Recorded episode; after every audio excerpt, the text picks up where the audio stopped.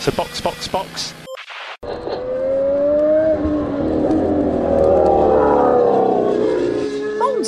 Sejam bem-vindos ao sprint de notícias do Box Box Box, sua pílula diária de Fórmula 1 para acelerar o seu dia. Hoje é terça-feira e essas são as notícias da Fórmula 1 que você precisa para ficar informado. MP1! Aston Martin e os problemas de Fernando Alonso durante o GP do Canadá. Alpine defende a asa traseira que balançava no carro de Ocon. George Russell fala sobre o seu abandono no Canadá. Ferrari discutirá em Maranello o erro de estratégia na classificação do Canadá. Um pouquinho de Brasil. Dudu Barrichello consegue a sua primeira vitória na Stock Car. Eu sou Aninha Ramos e este é o sprint de notícias de hoje. Oh, really? Fernando Alonso, em certo momento do GP, foi avisado pela equipe de que precisava fazer aquele lift and coast, ou seja, fazer uma volta mais rápida, dar uma segurada e ficar controlando bem o carro e o uso da gasolina. Tudo isso porque a Aston Martin viu um possível erro no sistema de combustível do carro. Porém, aparentemente, não era nada. A Aston Martin, por precaução, assim diz o chefe de equipe Mike Crack, pediu para Alonso fazer esse controle para chegar na- no final da corrida com um pouquinho mais de combustível. Para Aston Martin, é claro que era muito melhor terminar a corrida do que correr o risco ali de não terminar, né? Ou de chegar, como aconteceu com o Vettel, com menos combustível do que o necessário e o Alonso acabar desclassificado. Então, a Aston Martin foi ali seguindo o caminho do cuidado, da precaução, né? E pediu pro Alonso dar essa segurada. O que não teve grandes problemas, né? O o Hamilton nunca chegou a atrapalhar o Alonso. O Alonso também não ia chegar no Verstappen. Abriu ali um pouquinho mais aquela distância entre Alonso e Verstappen, mas não ia mudar nada na corrida. O próprio Mike Crack disse que a diferença não seria tão grande, provavelmente eles perderam alguns décimos, um ou dois, mas nada demais, que eles só quiseram ir ali pelo lado da precaução. O que foi engraçado pro Mike Crack é que a Mercedes disse pro Hamilton que talvez o Alonso tivesse problemas de freios, que não tinha nada a ver com a história, né? E a Aston Martin acabou rindo da situação. Mas, no final das contas, Aston Martin fez uma boa corrida com o Alonso, conseguiu o segundo lugar e tá muito feliz que, de fato, as atualizações que eles levaram para a Espanha estão funcionando. Na Espanha não deu muito certo, também por causa da classificação do Alonso, com a quebra do assoalho, mas no Canadá as coisas já apareceram melhor e já mostraram que o carro está sim evoluindo. O Otmar Zafnauer, chefe de equipe da Alpine, defendeu aquela asa traseira do Ocon que estava ali balançando pra caramba, que o Norris falou no rádio, olha, isso aqui tá perigoso, essa asa parece que vai cair, vai ter que rolar aí uma bandeira preta e laranja. De acordo com o chefe de equipe, eles tinham completa certeza de que nada ia acontecer, de que estava tudo certo e que o Ocon ia chegar até o final sem problema nenhum. A FIA chegou a falar com a Alpine, né? Eles tiveram algumas discussões ali conversas com a equipe e a equipe defendeu e falou que não, que a asa traseira ia até o final sem problema, não faltava muitas voltas assim e estava tudo certo. Realmente, de fato, a asa traseira não caiu, não soltou, ficou certinha e de acordo com a Alpine, eles fazem o design da asa, eles fazem a asa, né, produzem a asa e eles conhecem essa forma de falha melhor do que ninguém. Tem vários testes que são feitos e a asa sempre resistiu bem, nunca teve grandes problemas. Tem uma forma que ela é montada que é diferente, né? É uma asa de um pilar só. Então, eles estavam já cientes de que essa balançada poderia acontecer, mas tinham certeza de que não ia cair nem nada disso. No final das contas, de fato, o Ocon finalizou a corrida em oitavo lugar, atrás do álbum. A Alpine também falou um pouquinho sobre isso, também falou que né, não dava para passar a Williams com aquela velocidade de reta que eles tinham, né? Mas que se tivessem feito a mesma estratégia de paradas que a Williams fez, né, uma parada a menos, podia ter dado certo e a Alpine podia ter terminado um pouquinho mais para frente. Não foi o caso, mas pelo menos sabemos que a asa traseira da Alpine balança, mas não cai.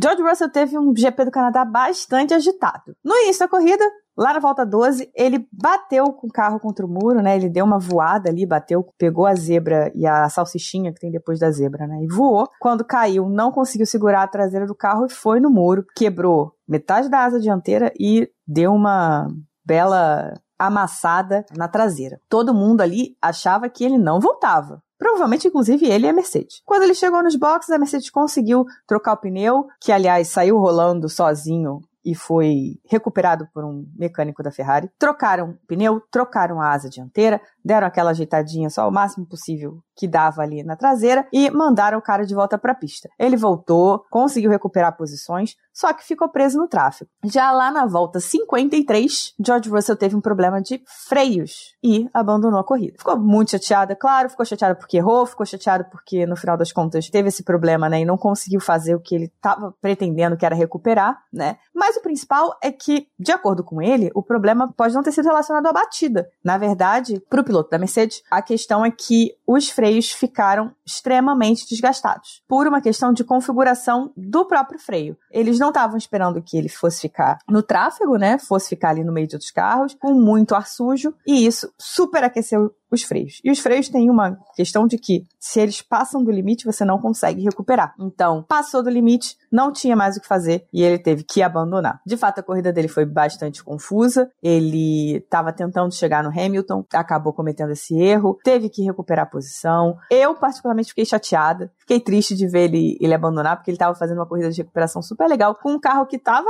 hum, bem, meio mais para lá do que para cá, né? Ninguém acreditou nem que ele fosse voltar. E no final das contas, acabou parando por um problema que não tinha nada a ver com a história, né? Aparentemente. Então, uma pena pro piloto da Mercedes.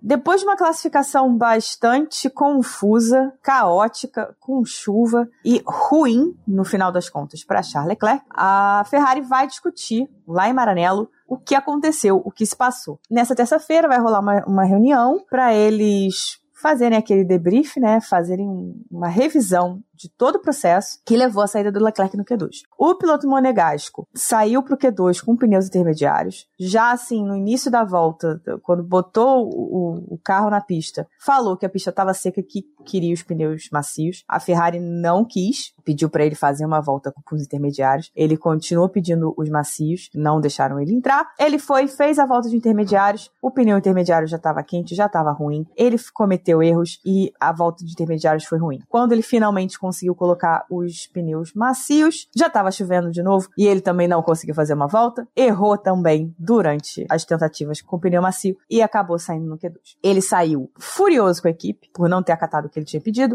reclamou, inclusive na imprensa, o que não é muito comum da parte dele, e depois conversou com a equipe, enfim, e eles se acertaram e ele entendeu o que a equipe queria e por que, a equipe pediu para ele ficar na pista com os intermediários. De qualquer maneira, a equipe vai fazer essa reunião para aparar as arestas e entender o que, que pode ser melhorado, principalmente nessa comunicação com os pilotos durante a classificação, nessas situações que são muito difíceis, que são essas classificações em condições mistas, né, de, de chove, não chove, seca, não seca. Vamos ver se dá em alguma coisa. A sensação que a gente teve depois dessa história é que no domingo a equipe ouviu melhor os pilotos, inclusive levando em consideração o que o Leclerc tinha a dizer sobre a parada no safety car, não fazendo a parada no safety car, no caso, que foi o que ele pediu, que ele não queria fazer, e tudo deu muito certo. Então, vamos ver se as coisas funcionam melhor daqui para frente.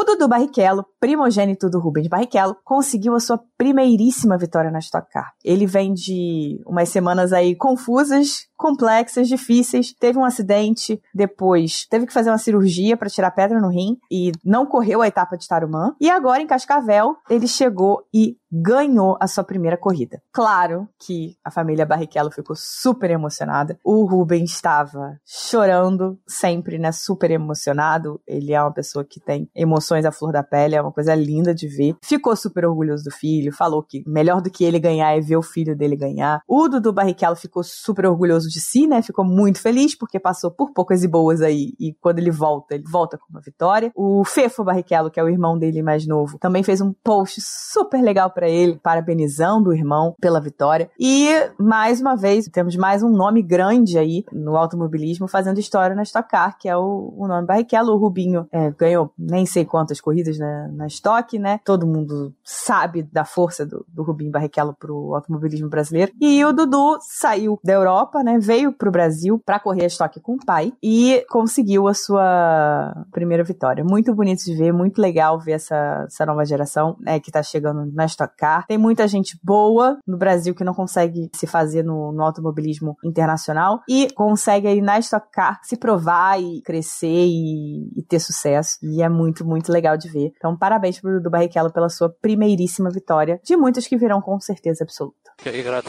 Ótima terça-feira, cuidado com a tração na saída das curvas e nos vemos em breve com mais sprint de notícias do Box Box Box. That's the end. Thank you. You can jump out. So box, box, box.